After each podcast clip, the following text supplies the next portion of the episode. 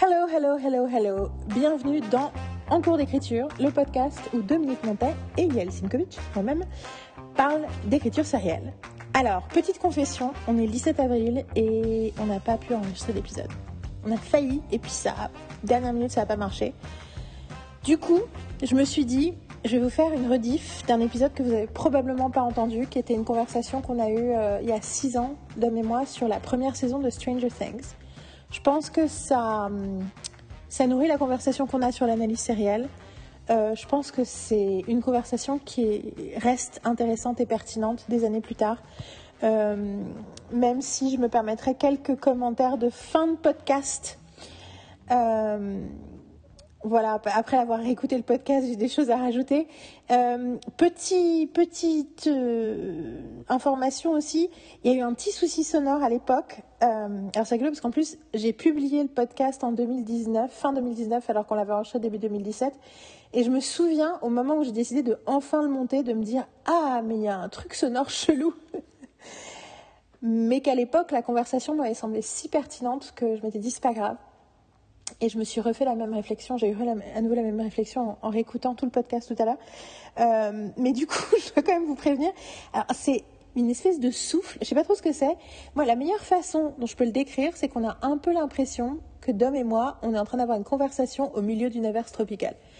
Et, et, pas une averse tropicale qui dérange trop, c'est juste, c'est, on a un peu l'impression qu'il pleut autour de nous. Euh, voilà.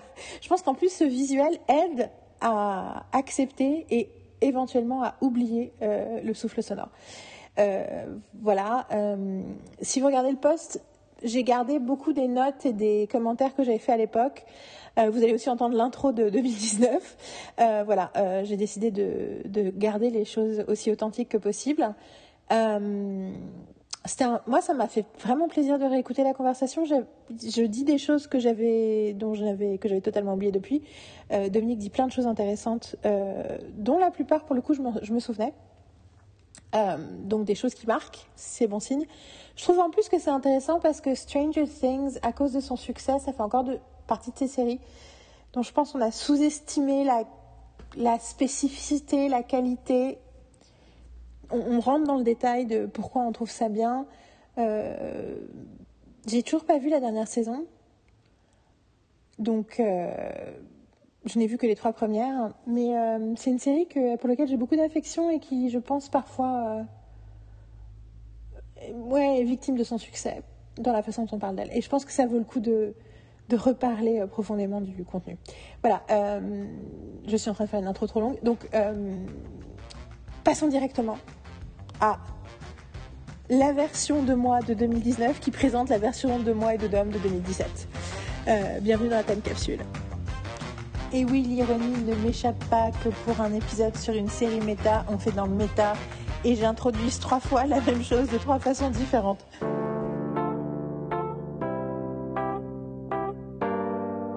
Bonjour et bienvenue dans Parlons Pop et Parlons Bien, le podcast sur la pop culture en général, mais surtout en particulier. Aujourd'hui, je sors un de mes podcasts non publiés de mes archives et vous allez entendre une conversation consacrée à la première saison de Stranger Things. Dominique Montet, ma première moitié podcastienne, m'avait rejoint pour l'occasion. Alors je vais vous épargner les excuses que j'ai inventées au fil du temps pour justifier l'abandon de cet enregistrement dans un recoin de mon ordinateur.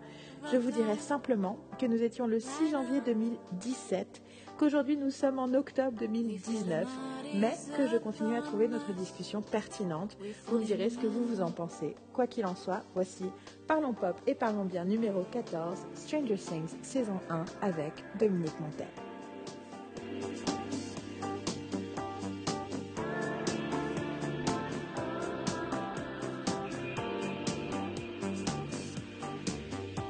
Bienvenue dans Parlons Pop et Parlons Bien, le podcast conversationnel sur la pop culture en général et surtout en particulier. Je suis votre hôte Yael Simkovic. Aujourd'hui, deuxième édition de notre cycle Les séries l'été dont on parle en hiver, consacré à un succès estival surprise, la série des frères Duffer, Stranger Things, qui a débarqué sur Netflix le 15 juillet et qui a réussi à faire le tour d'Internet et à ravir tout le monde. Pour parler de ces 8 épisodes, j'ai le plaisir d'avoir avec moi mon copilote intérimaire, Dominique Montet. Bienvenue Dom Bonjour merci de venir me rendre visite pour parler de cette série qui est une des rares séries qu'on a tous les deux regardées en même temps que tout le monde cet été. On est d'accord. C'est ça. Bon, bien sûr, on en parle six mois plus tard, mais quand même, on l'a regardée à l'époque. Et je tiens à dire que c'est rare. Alors, oui, on était dans les temps. Voilà.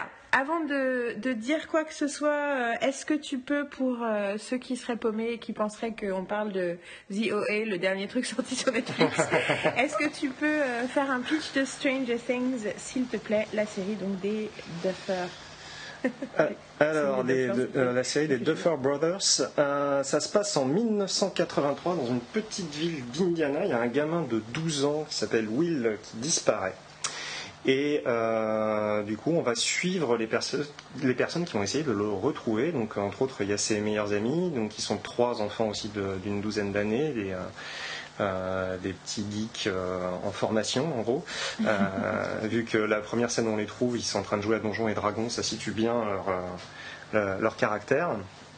Et de l'autre côté, sa mère, donc, qui est une mère célibataire, jouée par Winona Ryder. Qui a aussi donc un grand garçon adolescent et donc le petit Will qui a disparu. Et en même temps, il se passe beaucoup de choses surnaturelles dans la ville. Il y a une euh, société secrète, il y a une gamine qui, euh, qui apparaît d'un seul coup, euh, pareil d'une douzaine d'années. Qui est joué magnifiquement bien. Ah oui, ah oui mais ça, on, on, va y revenir du, sur le casting. mais elle, elle, elle, fait clairement, c'est un, un, pôle d'attraction du truc. C'est-à-dire que la série, euh, on, le regarde aussi parce qu'on a envie de savoir, euh, en savoir plus sur cette petite fille. Complètement. Et, euh, donc, il y a plein de mystères qui vont, pour la plupart en tout cas, être résolus en fin de saison. Juste assez pour avoir envie de revenir pour la saison suivante et savoir ce qui se passe. Ou pas d'ailleurs, ça. marche, bah, le suspense marche sur certaines personnes et moins sur d'autres. Voilà. donc, Mais c'est satisfaisant. Voilà, c'est 8 épisodes avec une fin satisfaisante. Voilà. sur certains aspects, en tout cas sur, le, sur la disparition du gamin, c'est satisfaisant. Ça, résout, euh, ça résout cette, euh, euh, ce problème-là. Donc voilà, c'est une série des frères Doffer, donc qui s'appellent Matt et Ross. Mais alors justement, c'est rigolo parce que j'écoutais une interview d'eux. je crois que c'est un truc de NPR et avant l'interview, le journaliste précise. Alors vous allez voir, à aucun moment avant de parler, ils ne disent qui parle, donc ils précisent pas s'ils sont Matt ou Ross, et comme vous, comme vous allez voir, ils finissent les phrases l'un de l'autre, et parfois ils parlent en même temps. Il dit n'essayez même pas de savoir lequel est lequel, de toute façon ils ont la même voix, et ils parlent pareil. Donc, et de toute façon, vu qu'ils se présentent et se vivent comme une unité, vous n'avez pas à vous poser la question. Et je trouve ça génial, parce que c'est vrai qu'un des trucs, c'est qu'au générique, il y a écrit les frères Duffer. Ouais, les Duffer Brothers. Voilà, il n'y a pas écrit euh, Matt Duffer et. Alors que pour le coup, chez les frères Cohen, euh, dans le générique spécifiquement, il y a leur nom. Ouais. Autant dans tout le reste de la promo de leur film, on dit Cohen Brothers, autant. Euh, et c'est une façon aussi pour eux d'asseoir leur mode de fonctionnement, en fait. Absolument. qu'ils écrivent à deux, mais qu'il y en a un qui réalise, l'autre qui produit. Euh, c'est une, une, façon de bien marquer le territoire de l'un et de l'autre et d'être clair pour tout le monde. Euh, j'ai l'impression que les frères Duffer, ouais, j'ai plus l'impression que les Duffer, justement, ils veulent un petit peu noyer le poisson là-dessus et euh, faire comprendre qu'en fait, ils avancent comme, comme une seule personne. Donc, je pense que ça les rapproche plus des Wachowski que des Cohen, en fait, dans le mode de fonctionnement. C'est-à-dire qu'ils font tout ensemble. Wachowski? Les sœurs Wachowski, tout à fait. tout à fait. C'est tellement plus simple maintenant, parce qu'il y a ah, vraiment une période où il n'y avait pas de mots. Parce que bien sûr, ce mot existe en anglais et en allemand, mais pas en français. Le mot pour frère et sœur. Euh, mais c'est beaucoup plus simple maintenant. C'est un nouveau, euh, c'est un nouveau, euh, un, nouveau un seul mot. Après, si vous voulez pas être choqué, vous pouvez les appeler les wachos. Ah, that's a weird. Les wachos. Les wachos. C'est voilà. Il y en a qui les appellent comme ça. D'accord. C'est un choix. On a décidé de, que ce podcast pouvait s'adresser aux gens qui n'ont pas vu, c'est pour ça qu'on a fait un pitch. Donc du coup, on va, on va parler très brièvement des premières impressions qu'on a eues et qu'on peut partager sans spoiler l'histoire. Par contre, ensuite, on va parler très très spécifiquement du truc parce qu'il n'y a rien qui m'énerve autant que euh, d'écouter un podcast euh, de gens qui ont vu le truc alors que moi j'ai vu le truc et que tout ce qu'ils disent c'est bon alors pour pas gâcher je vais pas rentrer dans les détails. Moi je suis mais si pourquoi tu crois que j'écoute un podcast Pour que tu rentres dans les détails. On va pas rentrer dans tous les détails parce que pour une fois on va essayer de faire sous euh, un podcast de moins de deux heures, mais quelques détails quand même. Donc déjà juste tu l'as tu l'as vu tu l'as vu dans quelles conditions? Euh, bah, je l'ai vu pendant mes vacances en fait. Euh, j'aime toujours, me, généralement quand je suis en vacances, me, garder une petite série que je, me consomme pendant la période. Ça n'a pas forcément à être une série euh, entre guillemets d'été, c'est-à-dire un truc qu'on estime un petit peu plus léger, un petit peu moins contraignant. Ça peut être au contraire très demandeur en termes d'attention mais euh, il faut que ça soit euh, un petit peu dans un univers particulier. Et le, côté un petit peu euh, communauté de Stranger, Things, le fait que ça se situe dans une, dans une ville et que ça parle presque autant de la ville que, que de ses personnages, m'a particulièrement attiré et du coup, ça, pour moi, ça se prêtait bien à ce genre d'exercice. Tu l'as regardé en, en combien de fois, tu te rappelles? Ah, dans, sur une dizaine de jours sur une dizaine de jours. Mais euh, moi, j'aime pas enchaîner euh, deux épisodes les uns après euh, les autres. Enfin, d'enchaîner les épisodes les uns après les autres, à part sur certaines comédies. j'aime pas trop enchaîner. J'aime bien passer d'un univers à un autre et y revenir régulièrement. J'aime bien que ça habite une, longue période de mes vacances ou, de, une longue période tout court de, de, mhm. mon année. Donc, et, du coup, ça t'a plu tout de suite, plus au milieu, plus à la fin, plus quand tu as, ton, ton, impression non spoilante de la série euh, Non spoilante, euh, je dirais que ça a eu un petit, effet euh, oscillatoire. C'est-à-dire que c'est passé par un gros intérêt dès le départ, qui est comment dire, ouais, franchement, j'ai trouvé que c'est pas allé décroissant l'intérêt, c'est remonté par moments, mais il y avait quand même quelques épisodes que je trouvais tellement plus faible, tellement moins intéressant que mon intérêt euh, rebaissait euh, assez régulièrement. Pour remonter ensuite euh, par le biais d'une, pas forcément d'une révélation d'ailleurs, mais plus d'une relation de personnage ou quelque chose comme ça. Donc du coup, c'est allé, ouais, c'est allé de manière totalement oscillatoire. Ouais, je vois tout à fait. Alors, je vois ce que tu veux dire, et pourtant, moi, je l'ai regardé. mais alors, du coup, oui. Donc, ce que je voulais, c'est que tu dises ton oui, oscillatoire, mais donc positif. Ah oui, positif, oui, bien sûr. D'un coup, j'étais là. Il a dit que ça lui avait plu ou pas? C'est genre les trucs qu'on oublie. Mais donc voilà, ça t'a plu et, ça et à la fin, t'étais content aussi. T'étais pas. Euh, pas, pas, surtout, euh, mais, euh, mais globalement, de, content de mon visionnage des 8 épisodes, oui. Voilà. Alors, du coup, euh, ouais, moi aussi, alors moi aussi euh, sachant que moi, mon expérience était radicalement différente parce qu'en fait, euh, moi, je l'ai regardé avec Marine et généralement, quand on regarde un truc ensemble, ça fait de nombreuses années, voire dix ans, qu'on ne, qu'on ne binge plus une journée entière.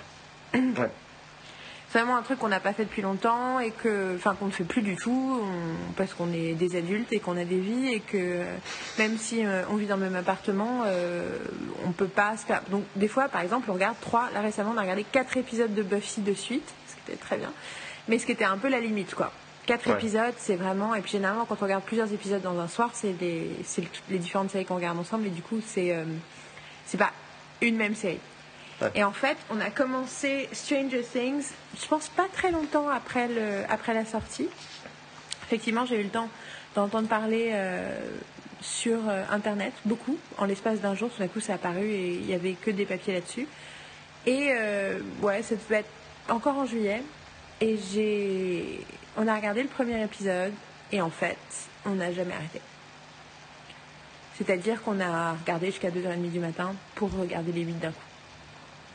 Et ça ne nous était pas arrivé, je te jure, depuis 10 ans. D'accord. Alors que euh, toutes les périodes, en plus, on habitait loin l'une de l'autre, quand on se voyait, c'était toujours très intense euh, en visionnage de séries. Et du coup, on a, on a bingé sur des, certains trucs, tu vois, mais, mais là, comme ça, ça nous était vraiment pas arrivé depuis longtemps. Je voulais un truc qu'on a bingé, c'était Wonder Falls, peut-être, qu'on a regardé en, un week-end. Mais euh, il y a très longtemps. Oui, c'est génial, Wonder Falls. Euh, à tel point qu'on a regardé la fin euh, à l'aéroport euh, devant le, le poste de sécurité où j'étais sur le point de passer. Elle est venue avec moi à l'aéroport jusqu'au pour qu'on puisse voir la fin de l'épisode.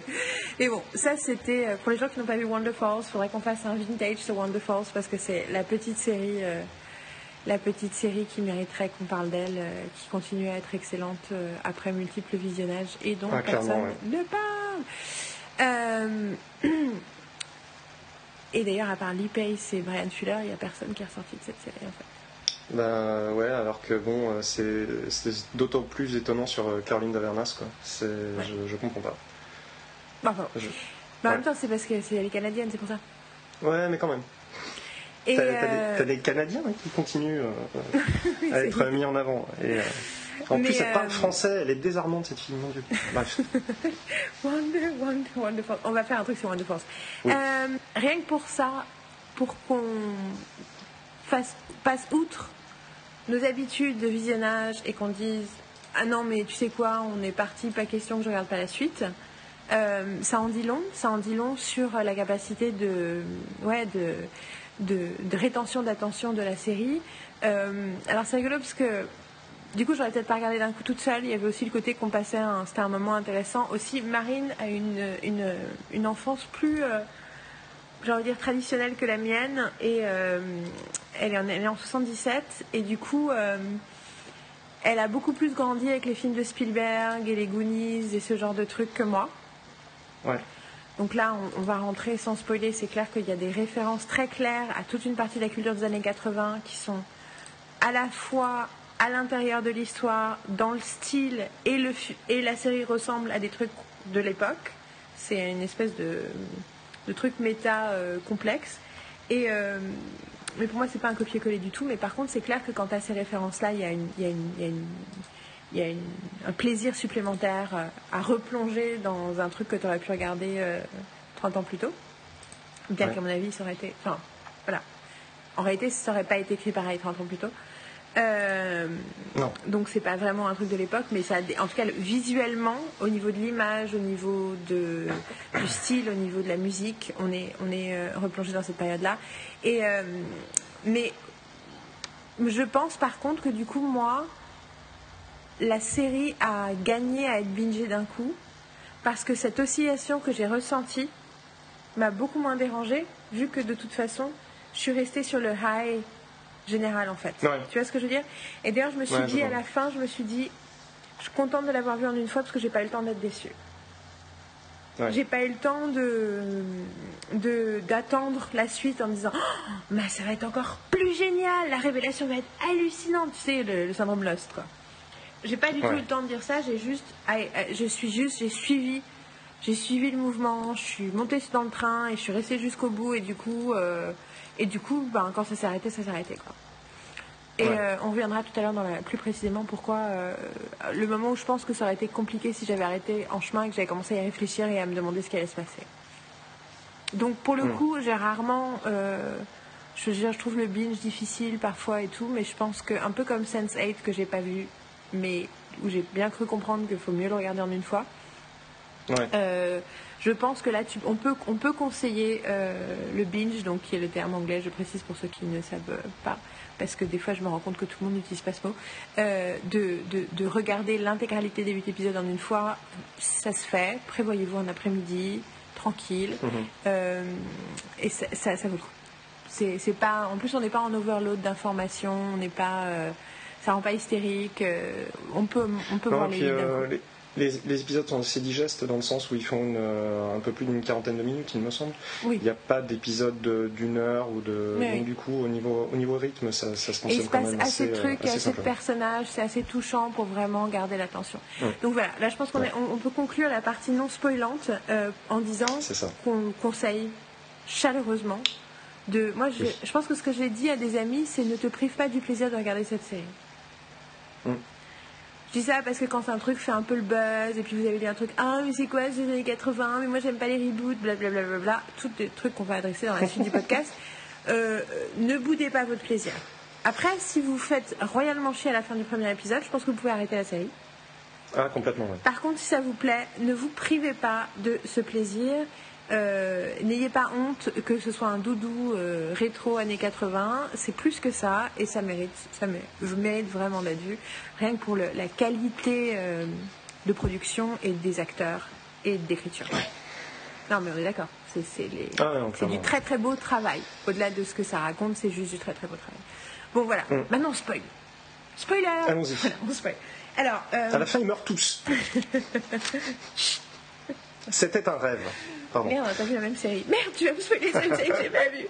Euh, alors, avant qu'on enfin, on spoil, donc déjà spoilons sur le style, spoilons sur donc l'œuvre, la vision des, frères euh, Duffer, euh, à quoi ça ressemble, ce que ça, c'est quoi les références, vas-y. Alors du coup, dis-moi, enfin, plein de choses sont sur internet, on va pas décrire la série, mais dis-moi toi ton rapport avec, ben, alors les, les, les, les les noms qu'on a jetés tout de suite, c'était Spielberg, c'était King et c'était Carpenter. Et d'ailleurs, je ne sais pas si tu as lu ça, mais j'ai entendu dire que dans les notes de production de la série qu'ils ont envoyées à la presse, ils ont dit que selon les créateurs, les adultes sont dans un film de Spielberg, les enfants sont dans un roman de Stephen King et les ados sont dans un film de Carpenter. Ouais. Bah, ça. T'es toujours là? Oui, oui. J'attendais que tu réagisses à ce que je viens de dire en fait. Non, parce que j'ai pas entendu, sont dans un film de Carpenter, c'est ça les ados Oui, oui. D'accord. En fait, j'avais pas entendu du tout. D'accord. Ok, donc je reprends. Euh, ben, ça se voit à l'écran. Oui, non, mais c'est. J'ai lu ça, j'ai fait. Right Mais oui. Donc, du coup, euh, enfin, ça. En gros, euh, ça prouve que c'est réussi en fait. Ouais, c'est ça. Tout simplement. Euh, c'était l'objectif au départ euh, et, ça se voit vraiment parce que c'est vraiment les trois références les plus, euh, les plus chargées de, de la série. Donc en effet, la référence à Stephen King, tu la retrouves un petit peu partout de toute façon, mais c'est vrai que les, les, enfants sont vraiment. Il y, a un petit, il y a un gros côté Stand By Me, donc, qui, avait, qui était une, une, nouvelle de Stephen King qui s'appelait The Bully, qui a donc été adaptée en, film par Rob Reiner le film, c'est Stand By Me, c'est celui qui est un petit peu resté dans la, mémoire collective sur ce groupe d'enfants qui découvrent un corps euh, dans une, dans une carrière.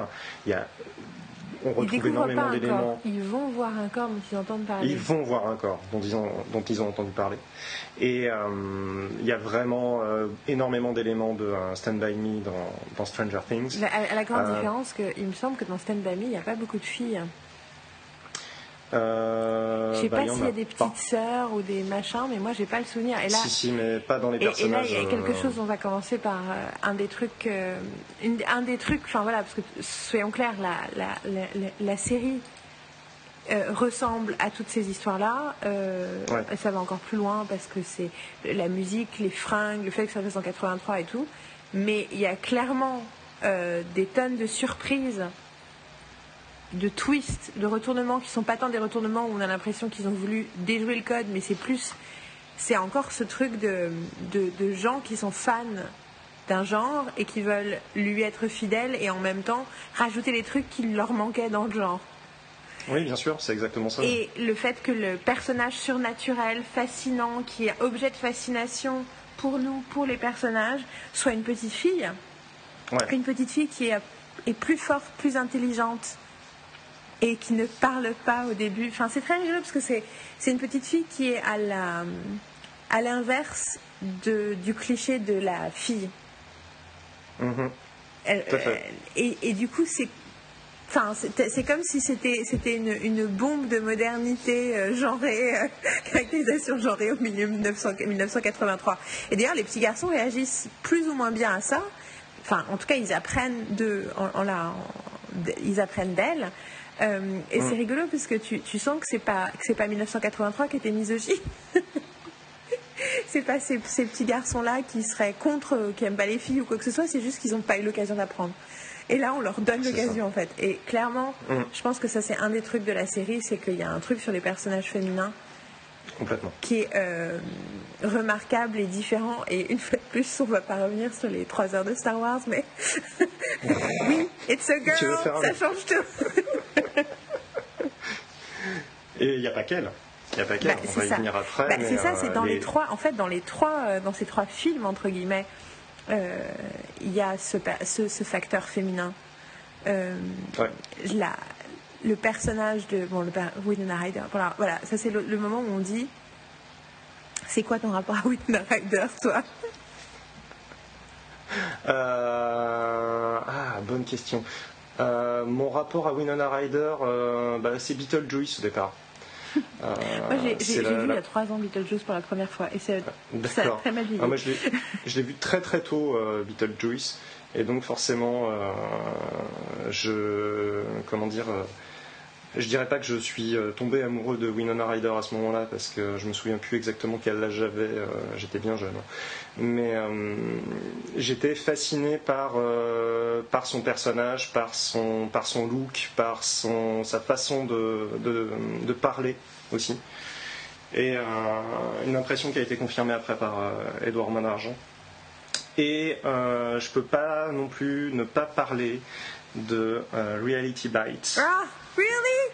Oh, I'm bah. so happy! Ah putain, j'allais dire parce que moi j'ai jamais vu Edouard Manargent jusqu'à ce jour. Mais. D'accord. Reality Bites, c'est un film que j'ai vu. Hmm, 350 000 fois probablement. Je crois que j'ai vu moins, mais euh, Non mais moi et Marine, on a des moments spécifiques qui sont liés, tu vois genre, euh, enfin on, fait la même danse que sur My Sharona chaque fois qu'elle passe. Le truc quand ils vont, tu sais, c'est un moment ils vont acheter dans une station-service, acheter à bouffer et ils passent la musique et il y a euh, sa meilleure amie jouée par mon Dieu, Janine Garofalo. Janine Garofalo que j'adore. Janine Garofalo qui dit au mec de mettre la musique plus fort. J'allais en parler justement de. Il dit de mettre la musique plus fort et c'est donc My Sharona. Euh, Ooh, my little pretty one, pretty one. Et elles font une danse et moi et Marine on l'a fait pendant des années parce qu'on est trop des nerds. Et euh, voilà. Et mon amour euh, éternel pour Ethan Hawke est beaucoup lié à ce film. Euh, moi, c'est mon amour avec Janine Garofalo pour le coup, parce que même si je trouvais toujours Winona Ryder fascinante et et drôle et euh, piquante. Euh, celle, de, celle dont je suis tombé amoureux à la fin de Reality Bites, ah, c'est Janine Garofalo personnellement. Elle est super, elle est merveilleuse. Moi aussi, je. Ah, elle est géniale cette fille. Non mais moi, je les adore tous. je, pensais hier, enfin, il y a des, un nombre de citations de ce film euh, que voilà que je peux faire à n'importe quel moment. Et je l'avais pas vu pendant des années. Je l'ai montré à Alix il y a trois ans, deux ans. Et c'était assez génial de lui faire découvrir ce film. Et j'étais là, c'est génial et moi, je me rappelle parce que j'ai loué la cassette vidéo, on m'a prêté la cassette vidéo. Euh, en été 98, je venais de rentrer aussi. Genre, mais genre deux semaines avant que je découvre Buffy, quoi. Tout s'est passé en même temps cet été-là. D'accord. Euh, et on m'a prêté la cassette vidéo et je crois que j'ai regardé dix fois en une semaine. D'accord. J'ai regardé ça et Anna et ses sœurs de Woody Allen en boucle pendant une Ça va, c'est bien. Ouais, ouais. Oui, c'est, mais ça explique beaucoup de choses sur mon cerveau. Euh, et donc oui, donc Winona Ryder, moi je, du coup en plus il y a toute, enfin on sent que c'est quelqu'un qui est enfin qui est mentalement et physiquement un peu fragile depuis un certain nombre d'années. Et du coup moi je m'inquiète un peu toujours pour Winona Ryder et je suis toujours contente quand elle a un, job cool. Et du coup dans Black Swan notamment je sais pas si tu te rappelles de si, si. elle était et j'étais tellement heureuse qu'elle soit dans ce film. Et euh, et, du coup, là, là, de la voir et de voir qu'elle a eu un tel accueil, une telle réception, un tel truc, ça m'a juste fait trop plaisir. J'étais trop contente de pouvoir l'adorer dans quelque chose. Mmh. Et je l'adore vraiment. Après, c'est vrai qu'elle a, un jeu, elle a un jeu qui peut être. Euh, enfin, elle a un rôle, pour le coup, qui peut être assez déroutant parce qu'elle est toujours dans l'excès et, euh, et comment dire, dans le surjeu. Et en même temps, euh, si on décortique le personnage, c'est tout à fait cohérent parce que c'est quand même une mère de famille euh, qui avait déjà quand même pas mal de, pas mal de soucis parce qu'elle a une sale réputation dans la ville. Ouais. Donc du coup, tu la sens un petit peu assez. Euh, en gros, elle n'a vécu que pour ses gosses. Ouais. Et du coup, sa réaction en fait est une réaction de qui est hystérique, mais en même temps, ça pourrait être difficile de la montrer autrement qu'hystérique. Et c'est vrai que j'ai entendu des trucs comme quoi elle, elle était agaçante et que le, son pendant euh, principal masculin, qui est euh, le shérif, était super. Alors je suis d'accord, hein, celui qui joue le shérif est super, mais globalement il n'a rien à jouer. Non, mais, non, mais surtout, c'est. Enfin, de toute façon, j'ai. Moi, j'écoute plus ce genre de commentaires parce qu'il y a toujours. Sans si tu fais quoi que ce soit ou tu fais n'importe quel choix, Il y aura toujours quelqu'un pour pas être d'accord. Et surtout, de toute façon, soyons clairs, il y aura toujours quelqu'un pour taper sur la meuf, quoi. Ah, ça, c'est clair. mais euh, tu vois, euh, on a parlé récemment de Rogue One, euh, qu'on a tous les deux énormément aimé. Et j'ai, les, les, on m'a carrément posé la question, quoi. Ah ouais, mais la meuf, t'en penses quoi? Et j'étais là, mais jamais on m'a posé la question sur, sur un film avec un mec, quoi. Donc vous savez quoi, votre misogynie internalisée, vous pouvez vous la garder. Ce n'est pas la le sujet de cette discussion.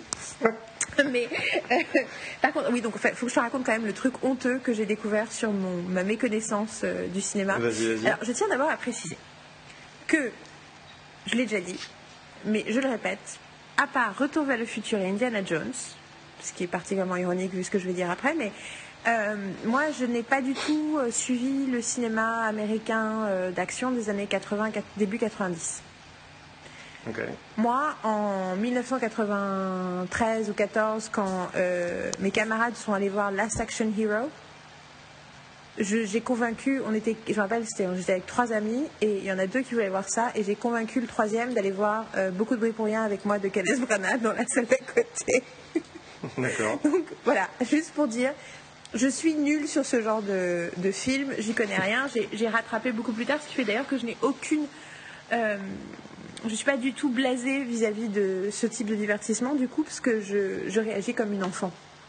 Enfin, en tout cas, j'ai réagi comme une enfant quand j'ai vu euh, Die Hard pour la première fois, les Terminator, euh, tout ça euh, quand j'avais plus de 25 ans. Et ben du coup, maintenant je continue à aimer parce que j'ai pas le côté ah ouais, mais ça c'est nul, c'était bien quand j'étais petite. Donc je considère que c'était un avantage, mais du coup ça crée aussi des, des, gros trous dans ma connaissance.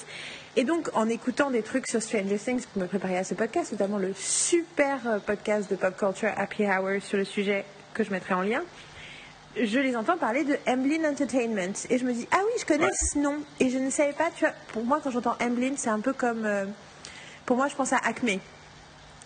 Tu sais, la, fausse hmm. marque d'explosifs que, que Coyote euh, ou Coyote euh, se fournit pour essayer de tuer Bip Bip. Tu sais, chaque fois qu'il y a un truc dans Tex Avery, ça s'appelle Acme. Et donc moi, je me dis, Emblem, ça me semble. Je me dis, c'est pas un, un mot inventé. Donc je vais regarder sur Wikipédia et donc je découvre que c'est une maison de production. C'est ça. Et là je découvre qu'elle a été cofondée par Kathleen Kennedy. Et là je comprends qui est Kathleen Kennedy. Et tu t'aperçois que tout est lié. Ouais, et là je réalise Que, la, que la chef de Lucasfilm, elle vient pas de nulle part. Ah non. Et j'étais là, mais quelle abruti. Et surtout, j'ai découvert un autre truc que je trouve génial et que je crois que j'ai su mais que j'ai oublié. C'est que Super 8, le film de J.J. Abrams, euh, dont à mon avis il faut parler quand on parle de Stranger Things. Euh, oh, je viens de réaliser J.J. Abrams qui a fait Star Wars. J'avais même pas fait le lien. ah ouais, quand euh, même. Que ça a été produit par Amblin, quoi. Ouais. Et donc Amblin Entertainment, c'est la boîte de prod de Steven Spielberg et qui a bien sûr produit Indiana Jones et Retour vers le futur quand même. Donc les, et produit par notre amie Kathleen Kennedy. Tout est lié. Et là j'ai fait là. Ah mais je suis vraiment vraiment naze. Et donc tu vois, tu vois, je t'avais dit que tu, tu, trouves pas qu'il y a de quoi se moquer de moi, de pas avoir, bon, savoir. Non, on va pas se moquer. T'es pas au courant, c'est pas grave. Non, mais tu vois, quand je t'ai dit que le truc que j'avais découvert, c'était un peu honteux quand même. Ouais, Donc toi, tu sais qui c'est Kathleen Kennedy depuis quand? Euh, depuis. Euh, bonne question. Kathleen Kennedy. Après, c'est toujours le problème, c'est quand à, partir de quand tu commences à regarder les génériques, et à, euh, à, partir de quand tu commences à faire le lien entre les films que tu as aimés, que tu t'aperçois qu'en fait, ça vient plus ou moins des mêmes personnes. Donc, je je sais pas, je dirais quand, j'ai commencé à fouiller vraiment dans Star Wars, on va dire euh, début des années 90, euh, quand j'ai vraiment, euh, quand je suis allé au-delà des, des, rediffusions télévisuelles que je regardais systématiquement, quand, j'ai commencé à essayer de savoir qui était derrière ce genre de truc. Mhm. Donc. D'accord. Donc c'est pas grave. Non mais moi, moi, j'ai grandi dans, une, dans un truc de, de plus français, de réalisateur-auteur. j'ai pas compris l'importance des producteurs avant de m'intéresser à, la, à la télé en fait. Mais euh, vraiment, hein, pour moi, pour moi euh, quand j'étais ado et que je voyais euh, des, de, un film produit par les producteurs de machin, je disais ouais, c'est juste, ils se raccrochent aux branches parce qu'ils n'ont pas pu avoir le réel, quoi. Ce qui est rigolo, parce que maintenant, quand je vois comment je pense à ces genres de choses, c'est tellement à l'opposé de ça. Ouais. Mais oui. Donc voilà, j'ai découvert que. Euh, alors, par contre, hein, pour précision, Kathleen Kennedy n'a pas travaillé euh, en tant que productrice sur euh, les premiers Star Wars. Hein. Oui, non, non. C'est juste que. C'est là que tu t'es intéressé C'est là que je me suis intéressé, hein, que, que, les choses soient claires. je lui rajoute pas des lignes à sa, à sa filmo. C'est juste que euh, voilà, euh, Kathleen Kennedy, c'est aussi Gremlins, euh, c'est aussi enfin tous les films de, de Spielberg, de, de, tous les bah, tous les films de Spielberg. Oui d'ailleurs, même après, même après qu'elle soit plus. Même après, c'est aussi les Goonies. donc voilà, c'est je veux dire c'est quelque chose qu'elle qu'elle maîtrise très très bien et qu'elle fait très très bien. C'est une des plus grandes productrices de l'histoire du cinéma à mon sens, sans aucun problème. Et elle l'a encore prouvé avec Rogue One, c'est ce dont on parlait. Elle l'a encore prouvé avec Rogue One. Tu m'as dit quand tu m'as parlé de Rogue One, tu m'as dit en tout cas, la une chose est sûre, c'est une pétard de productrice. ah bah clairement, oui. Mais on va pas, on va, pas euh, parler de Rogue One maintenant parce que sinon on va, on va, on va faire on trois heures. On va dévier. Mais donc, oui, donc du coup, toi, ton attachement à Amblin Entertainment et à ces films-là, au-delà, il était, il était fort euh, oui, oui, bah, moi j'ai grandi avec, euh, avec euh, comment dire, avec Gremlins, avec avec l'Indiana Jones, avec avec Retour vers le futur, les Goonies, tous ces trucs-là, c'était forcément je me tournais, enfin mes années 80 sont marquées du saut d'Amblin Entertainment, ça et et les films de John Carpenter et les films de David Cronenberg que j'aurais pas dû voir à cet âge-là, soyons clairs. Mais euh, ouais, ouais, c'était vachement marqué, euh, c'était vachement marqué là-dessus. Donc euh, oui, c'est. Et du coup, quand tu regardes Stranger Things, est-ce que ça, c'est pour, est-ce que tu crois que c'est pour ça que ça, enfin, tu vois, quel est ton rapport au, du coup, est-ce qu'ils ont recréé? Alors, euh, Stranger Things n'est pas la seule série américaine qui te montre une euh, communauté américaine typique. Euh, donc ça, ça m'a pas. C'est pas parce que c'est situé dans une petite ville rurale d'Amérique que ça m'a forcément tapé dans l'œil. Il y a plein de séries américaines qui sont comme ça. je vais pas citer Gilmore Girls, je vais pas citer Eureka aussi, mais c'est dans le même principe de situer ça dans une ville. Twin Peaks, euh, évidemment, mais euh, donc du coup, ça voilà, c'est Évidemment, c'est très marqué en termes de, euh, de référence Stephen King, Amblin et compagnie, mais c'est pas que ça. Oui, ça m'a plu de cet aspect-là parce que je trouvais la reconstitution bonne et fidèle, donc ça attire l'œil. Mais ce qui m'a le plus attiré là-dedans, c'est qu'en fait, de la même manière que Star Wars 7 adresse euh, des soucis ou des incompréhensions qu'il y avait sur euh, Star Wars 4, 5, 6. Stranger Things adresse des soucis et des problèmes qui pouvaient y avoir, ou en tout cas des questionnements qui pouvaient y avoir sur les œuvres de cette époque-là. Donc, entre autres, et de manière très appuyée, on en a parlé un petit peu tout à l'heure, je pense qu'on va continuer à en parler après, le traitement des personnages féminins mm-hmm. et leur mise en avant, et surtout les situations, les, euh, comment dire, les obstacles que rencontrent les personnages féminins euh, dans cette série, qui sont des obstacles, on va dire, euh, des, des, des poles de, de, du récit des années 80, euh, où là, ce qui se passe n'est pas ce qui se passe habituellement dans ce type de, de récit. En, pour schématiser, les premiers rapports sexuels qu'ont le personnage de l'adolescente ne résultent pas à son décès. Oui, absolument. Et, et, et d'ailleurs, le fait, enfin, il y a un truc qui est clair, c'est que le fait qu'à la fin, elle ne se met pas avec euh, le nerd. Elle ne quitte pas le football star pour le nerd. Je ne sais même plus s'il fait du football, mais elle reste avec le football star devient gentil. oui, c'est ça. C'est juste qu'il a une réaction. Euh, c'est genre, il, grandit. ouais. Oui, c'est ça. Il, euh, il, il, mature gentiment. C'est ah putain, mais en fait j'étais un gros con. Et si je l'étais pas en fait. C'est tellement plus satisfaisant. C'est tellement plus satisfaisant. Même si à la fin j'étais là. Et, oui, oui. Et en même temps, c'est parce que j'étais surprise parce que je m'étais tellement habituée. Enfin, j'avais tellement l'impression que ça allait suivre justement le trope, le, le, schéma classique, que du coup j'étais un peu désarçonnée à la fin. Euh. et en même temps, t'as même pas l'impression que l'autre ado il est triste parce que t'es même pas sûr qu'il était intéressé par elle comme ça? Non, t'es pas sûr Non, non, je pense qu'il est, il est fasciné par elle en tant que personne. C'est pour ça qu'il la prend en photo de manière un petit peu creepy hein, quand même. Hein, euh, mais euh, voilà, c'est, je pense qu'il y a un petit peu de confusion de sa part entre bah, les, ces émois de jeune garçon qui globalement est intéressé par tout ce qui est relativement joli et intéressant de l'extérieur. Euh, et il y a aussi le côté, bah non, c'est en fait cette personne m'intéresse en tant que personne. Donc euh, j'aimerais la connaître et j'aimerais euh, comprendre comment elle fonctionne, mais j'ai aucun, euh, à aucun moment dans la série j'ai l'impression que lui est un amoureux transi de, de Mais la jeune fille. En, fait, le seul des trois, parce que tu as réalisé que les, donc en fait un des trucs narratifs cool quand même. c'est le fait que c'est une enquête à trois, c'est une sorte d'enquête à trois têtes. C'est ça. C'est-à-dire qu'il y a trois, effectivement trois termes, les trois termes il y a effectivement trois trames, les adultes, les enfants, les ados, et en fait, ils ne communiquent pas complètement, mais en gros, les amis du gamin disparu, euh, d'un côté, qui rencontre Eleven en plus, donc ça, la petite fille, donc ça, ça crée euh, d'autres choses.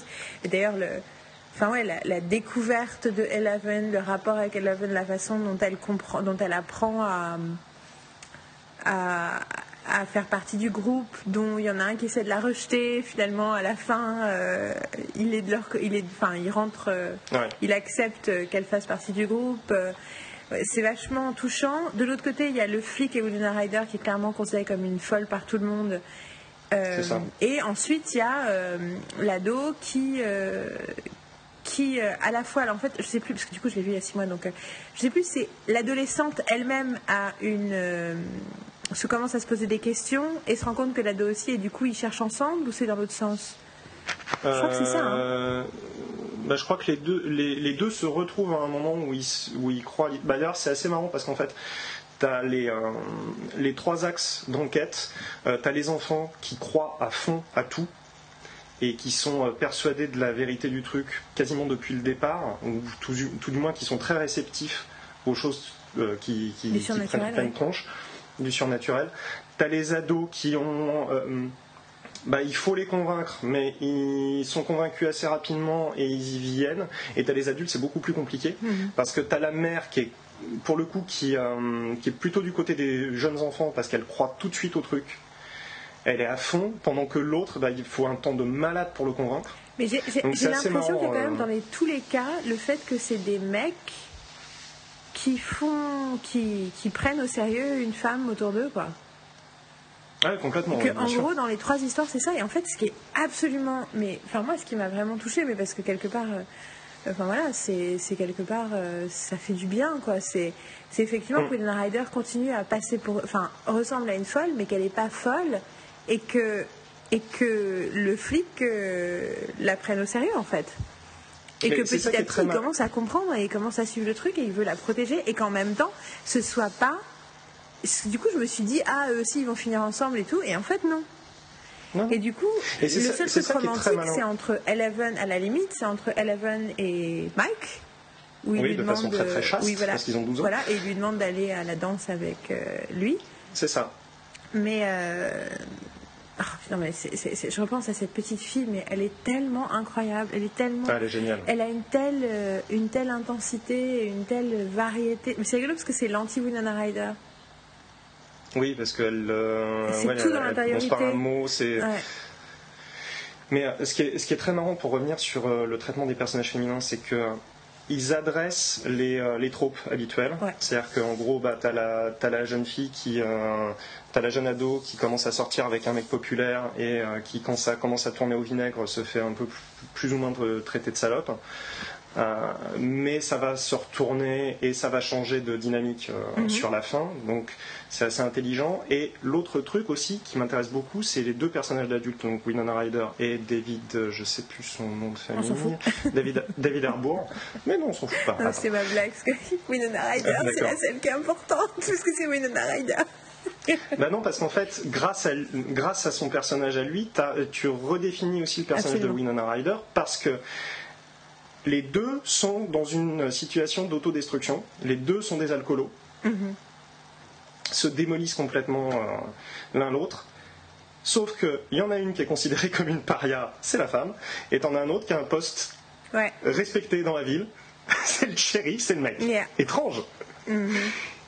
Et tu te dis, c'est pas une version. vu, bien vu, je l'avais pas vu, mais oui, absolument. Stranger Things n'a pas une- un regard angélique sur euh, la position de la femme dans les années 80 en redéfinissant complètement le truc, en en faisant un personnage d'importance, un personnage respecté. Non, ils abordent le personnage de la femme comme il était abordé quelque part dans la fiction des années 80, c'est-à-dire comme quelqu'un de subalterne ou à partir du moment où elle était en marge de la société comme une folle. Mais le récit réhabilite en fait la vraie position euh, de, de la femme, c'est-à-dire que elle comme lui sont des fuck-up de- mais monumentaux. Mais c'est pas grave.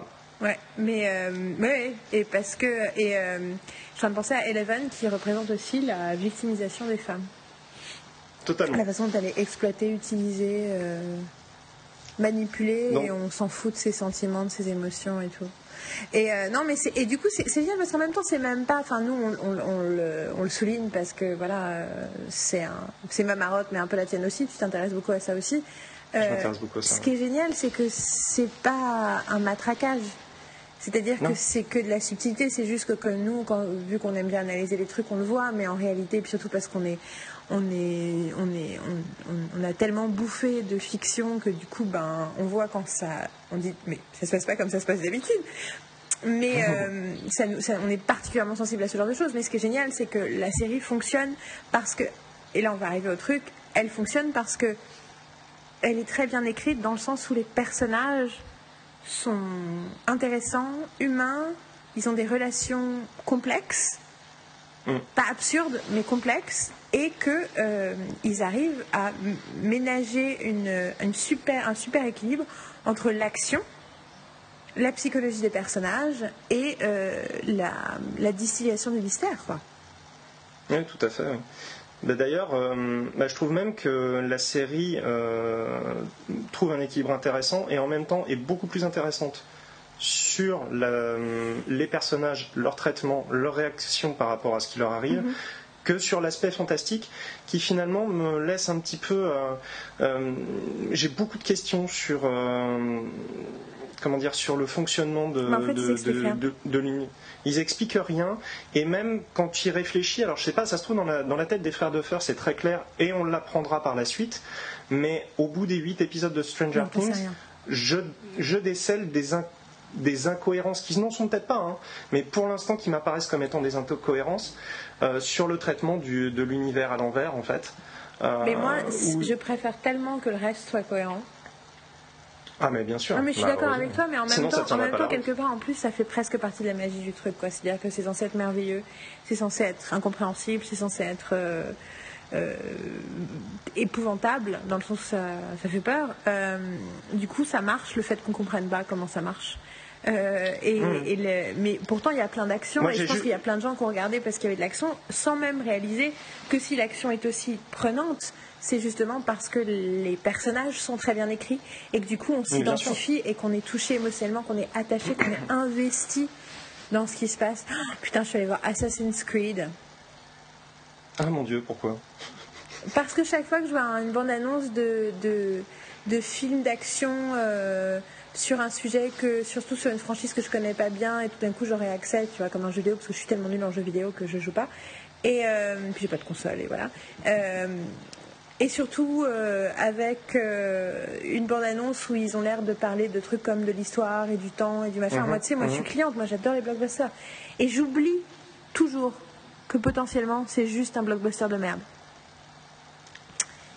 Ah, Ça aurait pu être un bon film. Et là, je suis allée voir. euh, ça aurait été le premier bon film, quasiment le Oui, premier mais bon c'est film euh, adapté oui, d'un mais jeu c'est vidéo. quoi. justement ça qui s'est passé, c'est que c'était censé être l'exception parce que c'était contrôlé par Ubisoft, qui est censé être Ouais. le- le- le- les, gens de, de jeux vidéo qui, qui s'intéressent le plus au scénario. Donc, tu vois, il y, avait, y avait Ouais. un potentiel. Et le truc, c'est que, en fait, c'est le moment où assez vite, t'es là. Je m'en fous de ce qui se passe à l'écran. mais je m'en fous, mais je m'en contrefous. Il n'y a aucune émotion humaine de, que j'ai vue pour l'instant. Et donc, je suis juste à me faire chier à regarder des gens sauter en l'air. Et là, quand tu vois ça, tu, ré- tu réalises à quel point c'est bien fait dans tous les films où tu t'en fous pas. Que non, c'est pas juste parce que ça fait boum que ça t'intéresse. Non, bien sûr que non. Parce que là, ça fait boum, et t'es là. Bon, après, il y a d'autres trucs, dont c'est en plus semi-facho comme film. Ah, pas mal. J'ai famille. Non, mais le, moment. Alors, en fait, le problème, c'est que les seules personnes qui parlent vraiment et qui expliquent leur thèse, c'est les méchants. Donc, techniquement, le film ne dit pas qu'ils ont raison. Mais vu que les autres disent rien d'autre, il y a quand même la grande phrase de Marion Cotillard qui, qui dit Tu es la preuve de l'hérédité de la violence. Tu es la preuve vivante de l'hérédité de la violence. En gros, genre, euh, dans ta famille, il y avait des gens violents, donc c'était sûr que tu serais un tueur. Sympa. Et là, j'étais là. Ah Eugénisme Pardon plus, j'ai commencé à tricoter pendant le film et j'ai fait une erreur dans mon tricot que je ne pouvais pas corriger sans lumière. Du coup, j'étais bloquée. J'étais là, je vais mourir. j'ai rarement autant souffert. Franchement, ça fait longtemps que j'ai pas autant souffert dans un film. Oh, c'était horrible. Ah bah si, non, c'est pas vrai. J'ai vu un film il y a un mois qui m'a rendu folle aussi. J'ai vu. Euh, j'étais déçue en plus que j'ai vu le film d'Iwan McGregor qui était aussi euh, complètement misogyne et fasciste. Mais d'ailleurs, encore un truc, ça pour le coup, euh, comment revisiter les années 60 et montrer que les nanas sont toutes folles et des putes? Super. Surtout les adolescentes. Super. Ah non, mais American Pastoral, mon Dieu. Oh. Donc tout ça pour dire que, euh, mais en fait, mais c'est, ça n'a rien à voir et en même temps ça a à voir. Ça montre bien qu'en réalité il y a, y a une grosse différence. Que bien sûr que c'est hyper impressionnant ce qu'ils ont fait visuellement, la reconstitution, le machin. Mais la raison pour laquelle les gens ont regardé Stranger Things, c'est pas parce qu'ils aimaient les films des années 80. Bon ça, on y reviendra encore à la fin, mais la raison pour laquelle ils ont regardé, c'est parce que c'était bien écrit. Oui, oui. C'est parce que les personnages étaient intéressants, parce euh, qu'il y avait des émotions surprenantes, parce que c'était attachant, parce que ça parlait d'affection, d'amour, de, de, ça parlait du fait d'essayer de sauver quelqu'un qu'on aime. Enfin, c'est pour ça. C'est euh, comment dire C'est un petit peu la base de tout récit horrifique. Hein. Euh, si tu si tu fais peur avec des personnages dont tu te fous, ben en fait, tu t'en fous, ça te touche pas.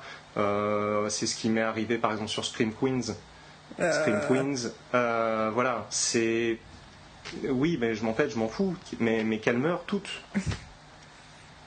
Et qu'ils meurent tous. Bon, il n'y en a pas énormément de personnages masculins dans, Scream Queens, mais que, que, tout le monde meurt, je m'en fous complètement. C'est pas ça. L'horreur, faire euh, de l'horreur avec des, euh, des, euh, des, coups de violon désaccordés et des jumpscares juste pour te faire sursauter sur ton siège, oui, ça fonctionne, mais c'est pas de la peur, c'est de la surprise en fait. Mm-hmm. ça, voilà, ça, ça, te fait sauter sur ton siège, mais c'est tout ce que ça fait. la vraie horreur, c'est quand tu as vraiment peur pour la personne, c'est quand tu as quelqu'un de, de, fragile ou de, en difficulté euh, qui est mis en danger et qui va dans un endroit qu'il ne connaît pas, potentiellement il peut crever. Si tu n'en as rien à foutre du personnage à ce moment-là, tu ne ressens pas l'horreur de la scène, tu ne, sens, euh, tu ne ressens pas la terreur. Et ce qui arrive à faire Stranger Things, c'est ça avec les personnages. Et en même temps, c'est pas de la peur que j'ai Pas avec la bête d'ailleurs avec la bête. Oui, c'est ça. En fait, c'est comme euh, c'est la, formule Buffy. Désolée. je ne peux pas oui, c'est la formule Buffy, c'est que je ne peux pas la mettre physiquement en danger parce que c'est pas crédible vu que c'est la plus forte. Donc je dois systématiquement la mettre émotionnellement en danger. Et en même temps, j'ai pas ressenti euh, tant de peur que ça dans Stranger Things. Il y a plus l'idée de la au contraire, c'était, c'est presque plus. Tu vois, parce que moi, moi je, ne suis pas très film d'horreur en général, mais j'ai l'impression que hmm. quelque part, un film d'horreur, c'est, l'histoire de, d'une hécatombe, quoi. Alors que c'est plus, là, c'est plus l'histoire d'une, hmm. victoire, d'une bataille. c'est plus l'histoire de, c'est plus une histoire de super-héros, en fait. Où c'est comment ils se retrouvent tous ensemble, ils font, ils font équipe pour vaincre le méchant, quoi. Après, il y a, enfin, il y a des, euh, moments qui, euh, qui sont issus euh, de la littérature horrifique. Ben voilà, au niveau visuel, c'est Carpenter et, Spielberg. Au niveau littéraire, c'est très proche de King. mais il y a, des moments qui sont vraiment des moments d'angoisse qui sont relativement bien retransmis. les moments où le, le monde alternatif se, comment dire, se matérialisent dans le monde réel sont, euh, je trouve, très bien réussis. Et ce monde alternatif, quand tu vas dedans, je le trouve très angoissant et très, euh, très dérangeant pour le coup. ça fonctionne très bien. Eh bien, en parlant euh, de... Oui, vas-y. Non, non, mais tu te dis, en effet, le, le gamin qui essaye de communiquer avec sa mère, parce que voilà, le gamin est coincé dans un, dans un monde alternatif qui, quand je le vois, j'ai le mot formol qui me vient dans l'esprit. Donc il est dans le monde au formol. Et moi je pense à Labyrinthe de Pan. Ouais, il y a ça aussi, bien sûr. Pour moi, c'est tellement. Complètement, oui. D'ailleurs, pour moi, c'est le labyrinthe de pain. Bah, la, bête semble sortie tout droit du labyrinthe de pain, d'ailleurs au niveau, euh, au niveau esthétique. Euh, elle, est, euh, elle est horrifique sans être vraiment terrifiante.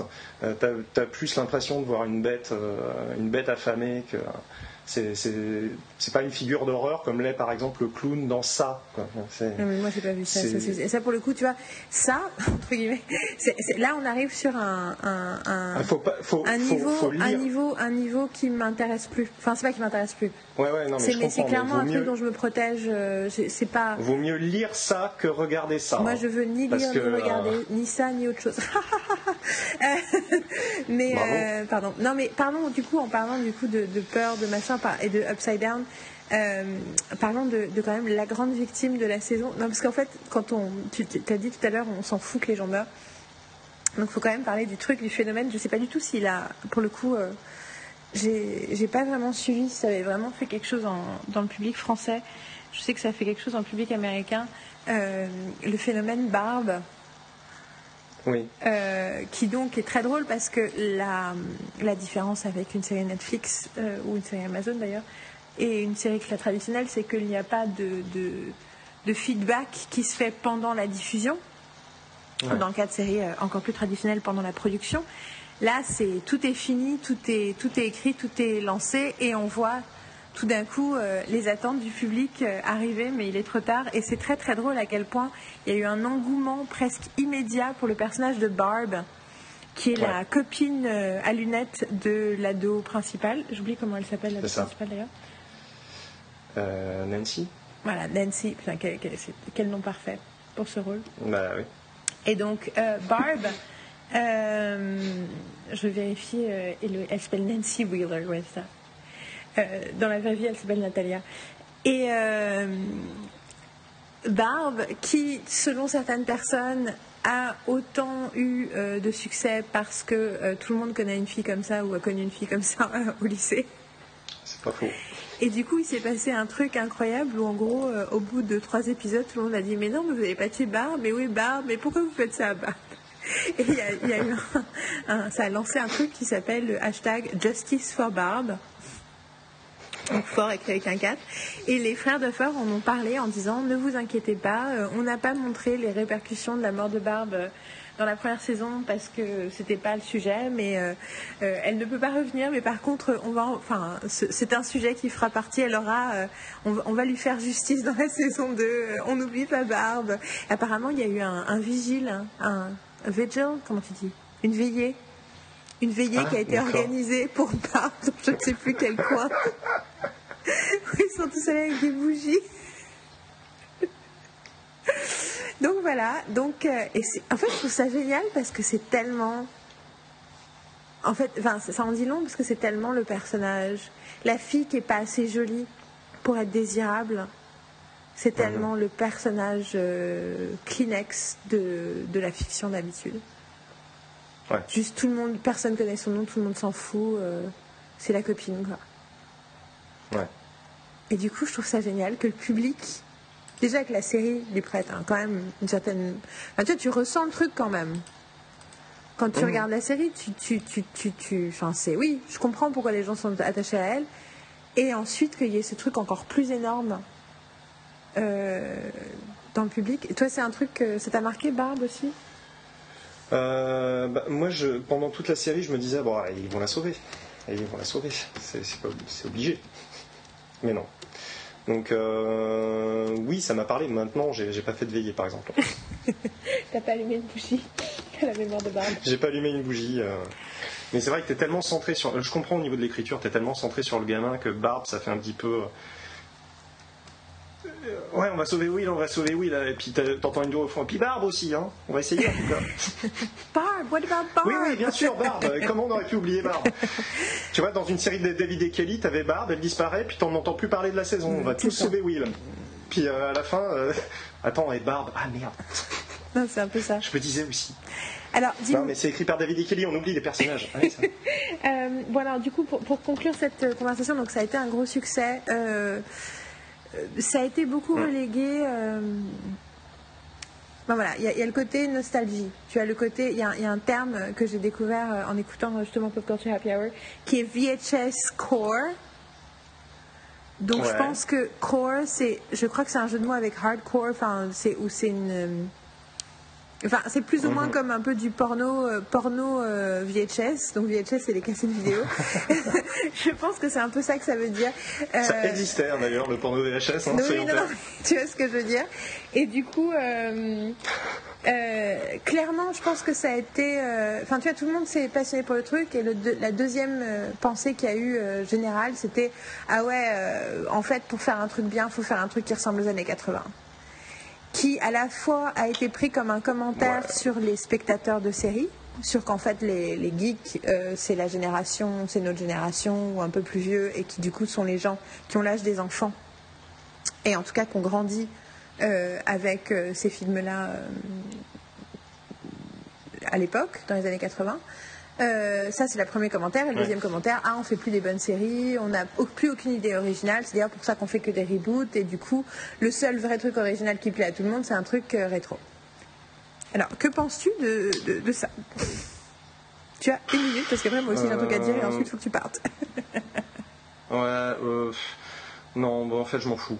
Voilà. Euh, enfin, je m'en fous de cette réaction-là, de la réaction de, non, non, non, mais, se dire que. mais toi, qu'est-ce que tu en penses du côté euh, Est-ce que c'est parce que c'est rétro que ça plaît? Est-ce que c'est de la nostalgie? Est-ce que c'est autre chose? Il y a un peu, il y a, forcément un peu de, de nostalgie. Moi, j'y vois plus un clin d'œil qu'une nostalgie.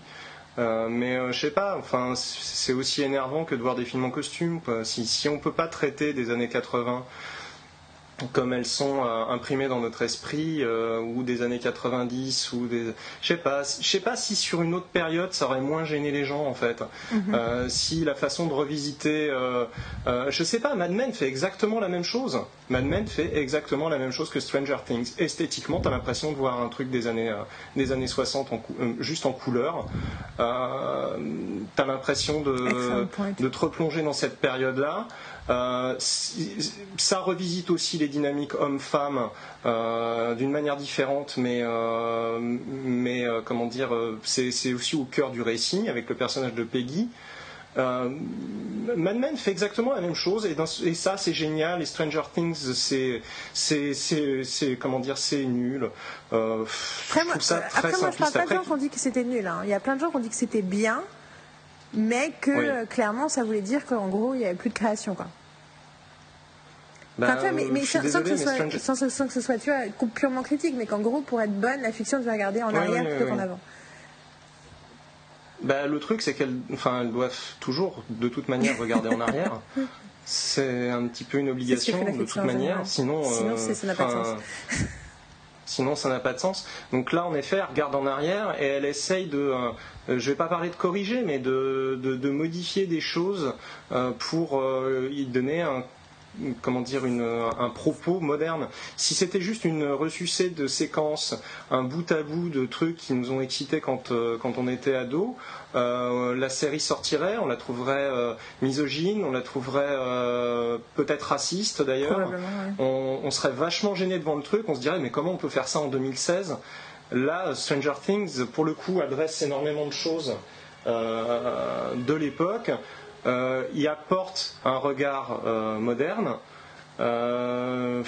au bout d'un moment, si c'est ça l'échec créatif et euh, l'impossibilité de, faire des choses nouvelles, ben dans ce cas-là, on arrête tout en fait. On arrête tout parce que tu peux dire ça de tellement de choses. Ben, ça va. Donc euh, là, pour, non mais voilà, mais pour Star Wars par exemple, euh, il y a eu le grand débat l'année dernière que le, le 7 c'était une ressucée du 4, que ça reprenait tous les aspects de Star Wars, que ça inventait rien, tout ça. Là il y, a un, Star Wars qui sort qui esthétiquement est différent, c'est-à-dire sur des choses très... Euh, euh, premier degré est différent, c'est-à-dire l'esthétique, la façon de filmer. D'un seul coup, on trouve que c'est tout le monde trouve que c'est génial et que c'est novateur. Or, il y a encore plus de clins d'œil et encore plus de fanservice dans Rogue One qu'il n'y en avait dans Force Awakens. Non mais, non, mais je, suis entièrement d'accord. D'ailleurs, je tiens à dire. J'adore Rogue One. Je tiens, Attention, je tiens à dire, je tiens à dire que euh, on a eu plusieurs euh, messages de gens qui nous remercient de notre amour pour Star Wars 7 qui maintenant qu'ils ont écouté les trois podcasts euh, sont là. Enfin des pros, on a eu de commentaires sur le site, enfin des pros qui nous livrent une vraie critique et qui ont compris, alors que 98% des autres gens disent que c'était bof. Merci et ce qui, est, le plus agaçant en fait là-dedans, c'est que tu te dis, mais en fait, vous vous arrêtez qu'aux, euh, premières impressions. Bah oui, c'est plus facile ah bah de tiens, sur la fiche que, musique qui fait penser aux années 80. Voilà. J'ai rien de plus à dire derrière. Oh, il y a quelque chose à dire derrière. Moi, je veux dire ma théorie sur Stranger Things. Premièrement, c'est que les gens qui disent ça, c'est parce qu'ils culpabilisent eux-mêmes, parce qu'ils ont l'impression de manquer d'originalité, d'aimer un truc qui ressemble à des trucs qu'ils aimaient quand ils étaient petits. Donc, c'est de l'autoflagellation. Un. Donc arrêtez tout de suite de culpabiliser. C'est vachement intelligent Stranger Things. Euh, Bien sûr. C'est pas ma série préférée de l'année, mais c'est dans mon top 10. Non, d'ailleurs, c'est pas exactement dans mon top 10, mais ça aurait pu être dans mon top 10 parce que j'ai un peu triché sur mon top 10 cette année qui va être mis en ligne dans quelques jours. Euh, mais euh, ma vraie théorie, c'est que ça n'a pas marché parce que les gens sont nostalgiques et sont fans des années 80, parce qu'ils adorent les années 80. Ça a marché parce que les Duffer Brothers adorent les années 80 et que l'œuvre et d'une authenticité stylistique et, et, de, et enfin de artistique incroyable.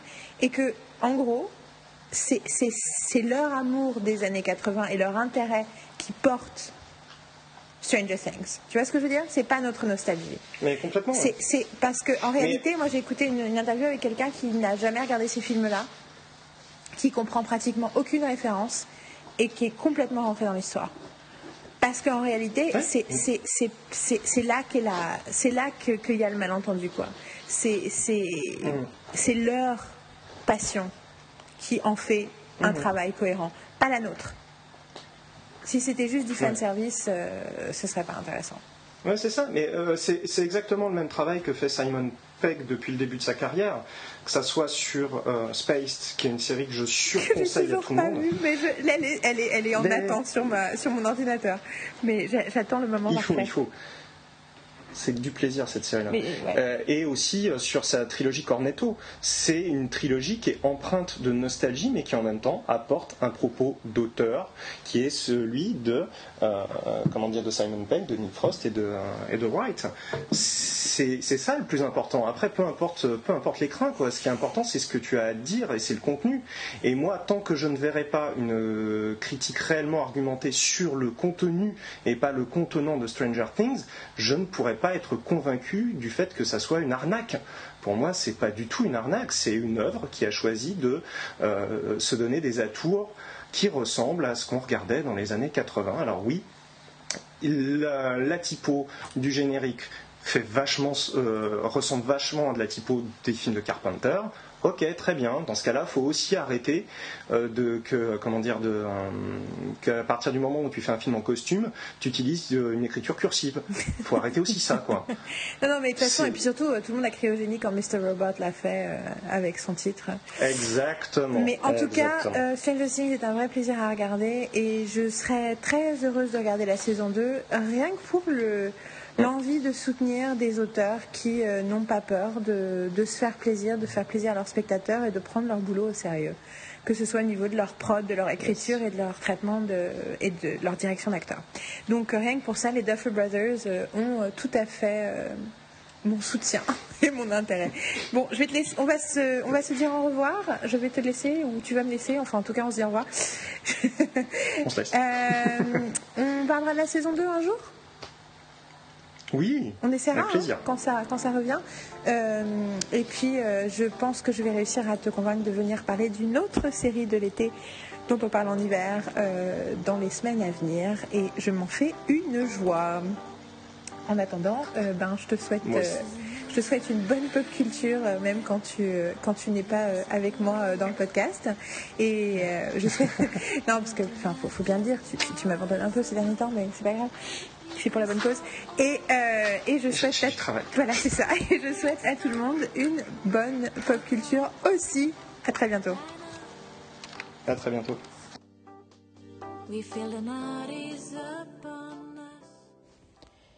Fin de la time capsule. Alors quelques réflexions. J'adore réécouter des conversations que j'ai eues avec Dom il y a des années et où je suis tellement d'accord avec ce qu'on raconte. Euh, J'adore que Dom n'ait pas eu besoin d'attendre MeToo pour avoir une réflexion sur la représentation des personnages féminins. C'est une des raisons pour lesquelles j'apprécie beaucoup de discuter avec lui toutes ces choses-là. Euh, c'est intéressant hein, parce qu'on parle en début 2017 de cette série qui date de 2016 et en gros ce qu'on est en train de dire c'est que un des sujets de la série c'est Believe Women et je trouve que d'ailleurs cette partie-là le féminisme de la série n'a fait qu'évoluer entre la dans la saison 2 puis dans la saison 3 j'ai toujours pas vu la saison 4 comme je disais mais en tout cas dans la saison 2 et 3 euh, je trouve aussi que ouais, c'est génial qu'ils aient conscience de comment on maltraitait les femmes à cette époque, que des, des, des, auteurs qui soient tellement fans de cette période et aussi conscience de la limitation de cette période. Donc ça, c'était la première chose. Euh, je je me dis qu'il faut vraiment que je fasse une obsession de la, semaine sur Wonder Falls, parce que c'est vraiment tellement génial cette série, que ça mérite qu'on en parle. Euh, entre-temps, d'ailleurs, l'actrice principale euh, que mentionne, de Wonder Falls, que mentionne Dom, euh, elle a fait une série qui a fait un peu parler d'elle, qui s'appelle Mary Kills People, sur une médecin qui pratique l'euthanasie. c'est vraiment ça que ça raconte. voilà. entre-temps aussi, je pense qu'on en a parlé dans un des podcasts, mais Winona Ryder a fait un film qu'on a adoré avec Keanu Reeves qui s'appelle Destination Wedding. Donc voilà. Euh, toute la conversation sur Kathleen Kennedy m'a fait rire aussi parce que assez rapidement après euh, la mythologie euh, pop culturelle a commencé à dire que vraiment Kathleen Kennedy c'était everything that was wrong with Star Wars et, et on a commencé à critiquer Kathleen Kennedy et à chaque fois une fois de plus je veux dire comme par hasard on, s'acharne toujours sur la meuf du groupe. Euh, mais du coup, c'était intéressant de nous entendre, de m'entendre parler et découvrir qui était Kathleen Kennedy, alors que très peu de temps après, on allait commencer à toujours. Euh, enfin, en gros, à partir du moment où il y a eu Solo et où il y a eu plein de choses comme ça, euh, tout le monde a commencé à dire bah, de toute façon, le problème, c'est Kathleen Kennedy. genre, pardon. Je trouve que c'est toujours une, espèce de facilité, cette mythologie-là, que j'ai beaucoup entendu pour le coup sur des blogs américains et dans des podcasts américains. Euh, je nous écoute parler de Millie Bobby Brown et je me dis, mon Dieu, elle vient d'annoncer. A priori, elle n'a pas annoncé directement, mais c'est quand même comme ça que ça a été pris. Euh, elle vient d'annoncer ses fiançailles. Je me rappelle avoir checké quand j'ai vu ça passer il y a une semaine, son âge, et elle a 19 ans, et j'étais là, mais pourquoi? Pourquoi voudrais-tu te marier si jeune? Mais euh, voilà. C'était. Alors oui, aussi, à un moment, on parle de ça. Et donc, je voulais juste préciser, à l'époque, en tout cas, moi, j'avais aucune conscience qu'il y avait un film qui allait sortir, un nouveau film qui allait sortir euh, en septembre 2017 qui s'appelait It. Et que ça, c'était en train, c'était sur point de ressortir, je crois. Euh, je sais pas si Dom en avait conscience, s'il connaît mieux en horreur que nous, mais en tout cas, ça me fait rire de penser que quand on parle de ça, littéralement, euh, on parle pas du ça récent, on parle, euh, on parle du ça de base. Et finalement, euh, en nous écoutant parler de la réception, de ce que les gens pensent ou pensent pas de Stranger Things, je reviens à ce que je pense trop souvent, qui est que euh, on a finalement ce qu'on a reproché à Stranger Things, c'est d'être trop feel good en fait.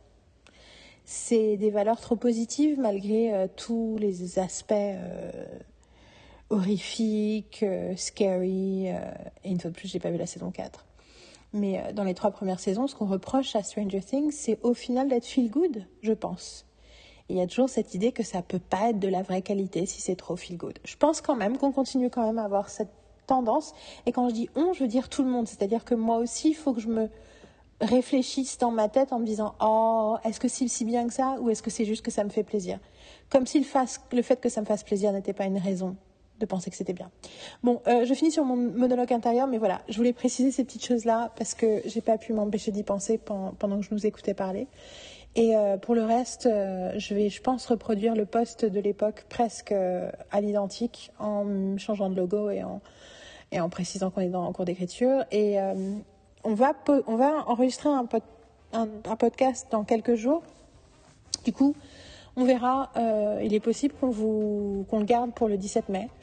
Euh, a priori, je pense c'est ce qu'on va faire. Euh, et du coup, du coup, vous aurez vous aurez j'allais dire vous aurez le temps de faire vos devoirs, mais vous n'avez aucun devoir à faire. non, il n'y a pas de devoir à faire. Je, du coup, voilà, ce mois-ci, ça aurait été un épisode plus court. Et, euh, et j'aimerais bien, du coup, je me demande si ça vaudra pas le coup de revisiter euh, la suite, en fait. Que, de mémoire, on a une conversation sur euh, Stranger Things, saison 2 et 3, voire 4, à un moment, pour compléter cette conversation-ci. Ouais, je crois que c'est ça que je veux dire. Donc voilà, on se retrouve quand on se retrouve, je pense au mois prochain. Et puis, bonne écriture d'ici là. Et voilà, c'était en cours d'écriture.